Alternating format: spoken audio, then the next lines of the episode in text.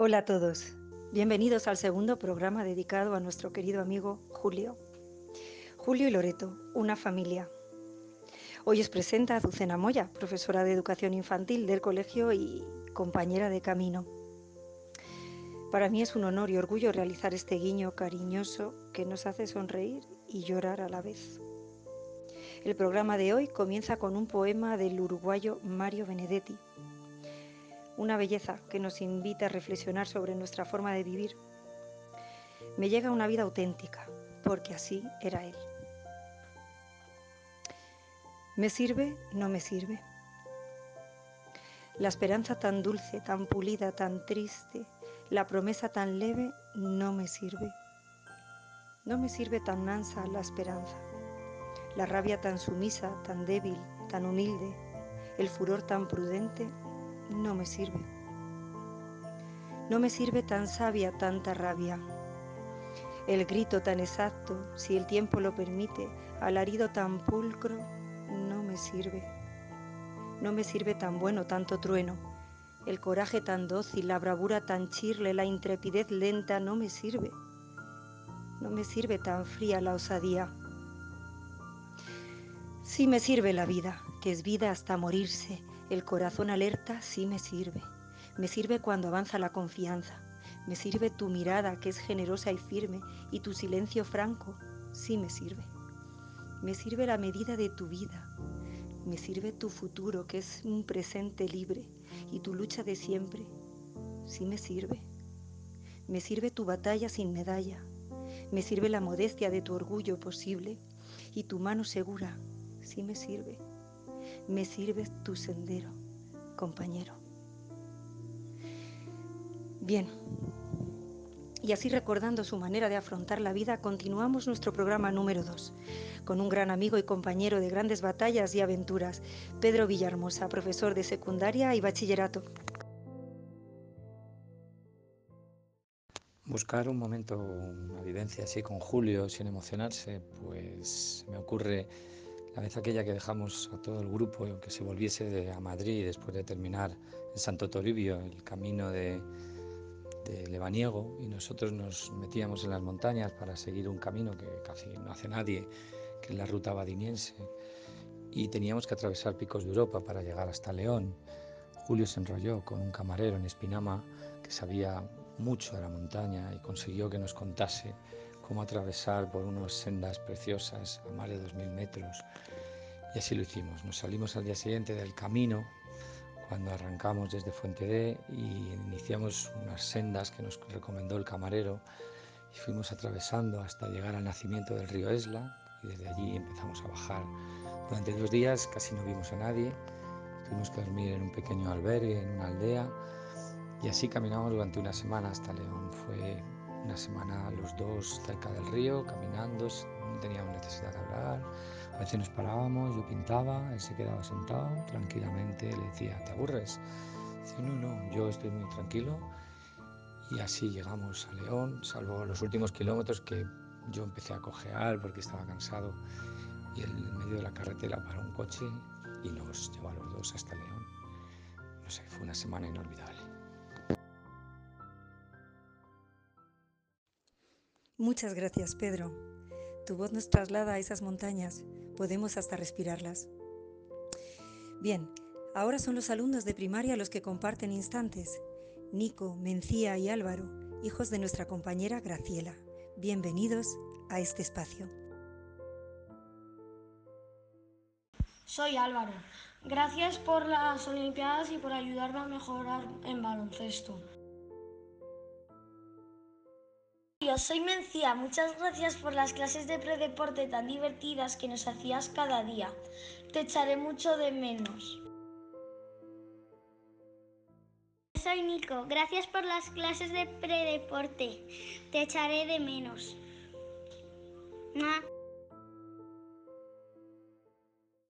Muchas gracias, chicos. Graciela también ha querido transmitirnos su cariño. Hola Julio, muchas gracias por todo. Espero que en el sitio donde estés estés bien. Eh, has sido un referente en los viajes a Andorra he aprendido mucho contigo y la verdad este viaje ha supuesto mucho para todos. Un abrazo. Muchas gracias, Graciela, por tus palabras. Eran muchos los alumnos de todas las etapas que conocían a Julito, como es el caso de Celia Garzón y su hermano, alumnos de primaria. Hola, soy Celia Garzón, estoy en segundo de primaria. Julio era mi entrenador y era muy bueno conmigo y me daba conguitos. Bueno, yo soy su hermano y en primera primaria también fue mi profesor de baloncesto y también le quería muchísimo, era majísimo. Gracias a los dos hermanos. ¿Y cómo no escuchar a una jugadora de baloncesto? Esta vez Elisa Tavera, de cuarto de la ESO, nos quiere hablar también de su entrenador, de Julio. Julito, no sé por dónde empezar. Supongo que con un gracias por apoyarme, por enseñarme tanto cosas importantes de la vida, como todo lo fundamental del baloncesto, por hacerme siempre reír, por cuidarme siempre, por regañarme para convertirme en mejor persona y jugadora. Por siempre sonreír, por consolarme, por intentar siempre comprenderme, por tus calmantes, por tus paquetes y manos de mantequilla, por enseñarme el baloncesto y hacer que me gustase, por esperarnos cada entrenamiento a pesar de llegar tarde por tener tanta paciencia para enseñarnos y por muchas cosas más. Si el último día que te vi hubiera sabido que iba a ser la última vez, te hubiera abrazado mucho más y te hubiera dicho todo lo que significabas para mí.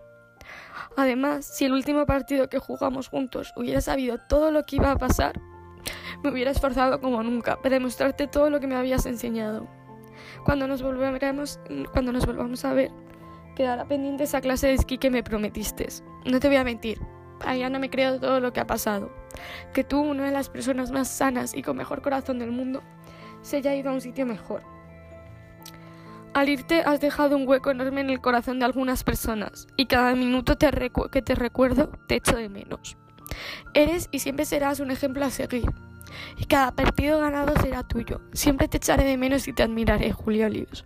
Gracias por ser el mejor y haber tenido la suerte de haberte conocido. Nunca te irás, siempre estarás en nuestros corazones. Eres eterno. Te quiero, Elisa. Gracias, Elisa. Bien, continuamos con Carmen Martín, la misma que presentó ayer este programa, antigua alumna y profesora del centro. Nos comparte ¿Cuál es tu anécdota? Hola a todos otra vez, soy Carmen, como bien ha dicho Azul, soy antigua alumna del cole y bueno, profesora ahora actualmente. Yo me gradué hace siete años y desde el año pasado pues empecé a trabajar en el centro. Y bueno, con Julio estado presente en mi vida desde, pues desde que estaba yo en segundo de infantil o tercero cuando empezamos con el predeporte y luego según íbamos creciendo, pues siempre en la vida del patio, de los pasillos, luego posteriormente todas las nieves, que era una figura fundamental. Mm, además mi hermana era de sus chicas de baloncesto y me acuerdo de ir a los partidos, que se metiera con ellas porque, era, porque eran francamente malas.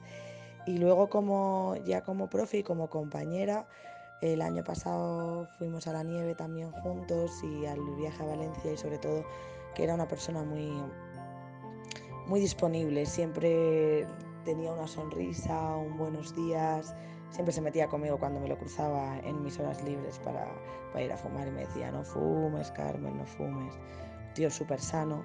Y bueno, yo os voy a contar dos anécdotas que, pues, que precisamente han pasado en este viaje a la nieve. Y, bueno, una que me di cuenta ayer al meterme en la ducha que de repente me, di, me vi un moratón en el culo. Digo, ¿y esto de qué es? Y es que el lunes em, estábamos en la recepción del hotel donde comíamos y él estaba sentado en un sofá. Y yo me senté en el brazo del sofá, eh, me abrazó y, y en un momento dado vino una niña que todavía no había llegado a comer, se levantó súper rápido para preguntarle dónde había estado y me caí al suelo, me pegué un tortazo impresionante que los que me vieron saben de lo que hablo. Y, bueno, él se, partía de la risa con, verme a mí en el suelo. Luego otro es que el, mismo domingo pasado eh, paramos en, una gasolinera a hacer la comida o el desayuno y él traía sus embutidos ibéricos buenísimos. Nos hizo un bocata y yo una vez mordí el bocata por primera vez pues se me cayó una muela, fue todo también un espectáculo. Y me acuerdo que él entre risas me dijo, pero ¿cómo se te ha caído una muela? Ahora, a ver, eh, ahora la profe a ver qué le trae el ratoncito Pérez esta noche, déjala debajo de la almohada. Siempre con su humor, su sonrisa. Y, bueno, Julio, mm, muchísimas gracias. Siempre, siempre te vamos a recordar. Te queremos un montón.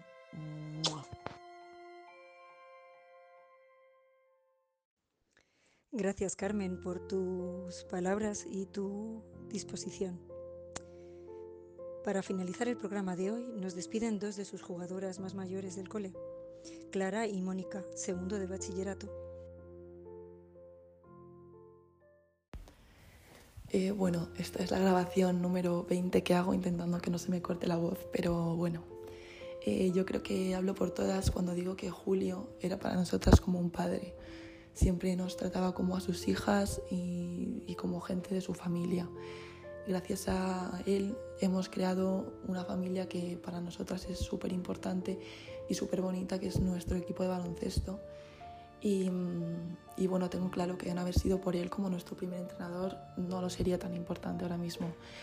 Em, Julio yo creo que tanto en el baloncesto como en la vida cotidiana nos ha enseñado a estar tanto en buenos momentos como en malos momentos. Julio siempre que nos lo merecíamos, nos ha regañado siempre que estábamos desconcentradas, nos ha gritado y es verdad que más de una lloraba, pero, pero es que era merecido.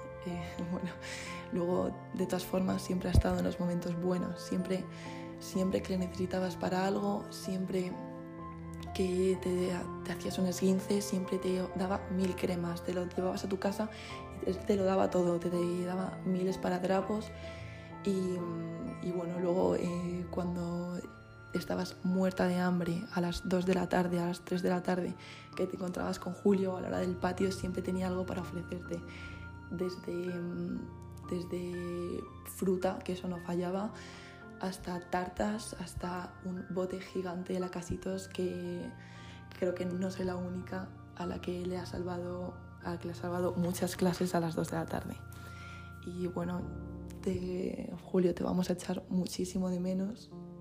Para nada el colegio va a ser como lo ha sido siempre.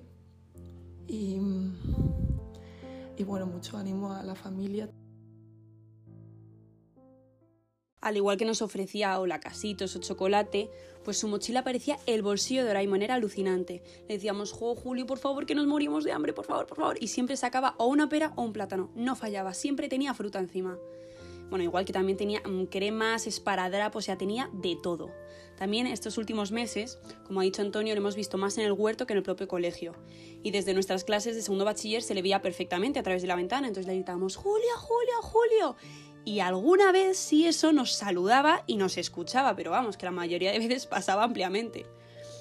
Y es que fue hace muchísimos años que le ayudamos a él y a Pedro a montar el, el, huerto, en plan a montar todo eso con tierras, con maderas, plantitas, no sé qué, y perdimos todo un entrenamiento en hacer eso. O sea, en vez de estar jugando al baloncesto, estuvimos una hora y media o más haciendo el huertito. Luego en mi caso, que soy muy sensible, Julio me ha hecho llorar tantas veces o sea, por sus broncas, me sentía fatal. Es que cuando se enfadaba conmigo era como, me sentía mal conmigo mismo, oh, he hecho daño a Julio, no sé qué, que al final era una tontería más. Pero bueno, es que mi primer partido, uy, partido, fue un circo, de verdad. O sea, yo tenía miedo escénico o algo, o sea, lloraba siempre cuando tenía que salir alrededor de gente o lo que sea, lloraba. Entonces, ¿qué hice mi primer partido? Pues sería en más o menos en tercero de primaria llorar, 45 minutos llorando. Y ahí es cuando mi madre nos hizo nuestra primera foto y salgo yo con la cara roja como un mapache y Julia ahí animándome. Pero bueno, no jugué, pero, pero gracias a Dios ahora lo único que quiero es salir a jugar y ganar. Luego la Biblia era como su guarida, su despacho, era todo para él. O sea, parecía un consultorio. Yo iba, me quejaba de las cuatro cosas insignificantes que le tenía que decir, él se reía y ala, me volvía a clase. Y así todas las semanas. En nombre de las juniors queremos que sepáis que cada partido lo vamos a luchar y lo jugaremos por él. Y que todas las canastas que marquemos serán como nuestro modo de agradecerle todo lo que ha hecho por nosotras y lo que le queremos. Te queremos mucho, Juli. Clara y Mónica, gracias. Y a todos y todas los que buscáis entre vuestros recuerdos. Gracias también a los que los encontráis pero no tenéis fuerzas para grabarlos gracias a los que escucháis y dejáis fluir en el aire ese cariño buscador de otros cariños que consuelen el dolor. Y gracias, cómo no, a vosotros, Chiqui, Paula y Daniel, por compartirnos vuestro mayor tesoro. Bueno, finalizamos el segundo programa, Julio y Loreto, una familia, con su música. La canción elegida entre su playlist es Knocking on Heaven Door llamando a las puertas del cielo de los Guns N' Roses. Un beso grande para todos los oyentes. Hasta mañana.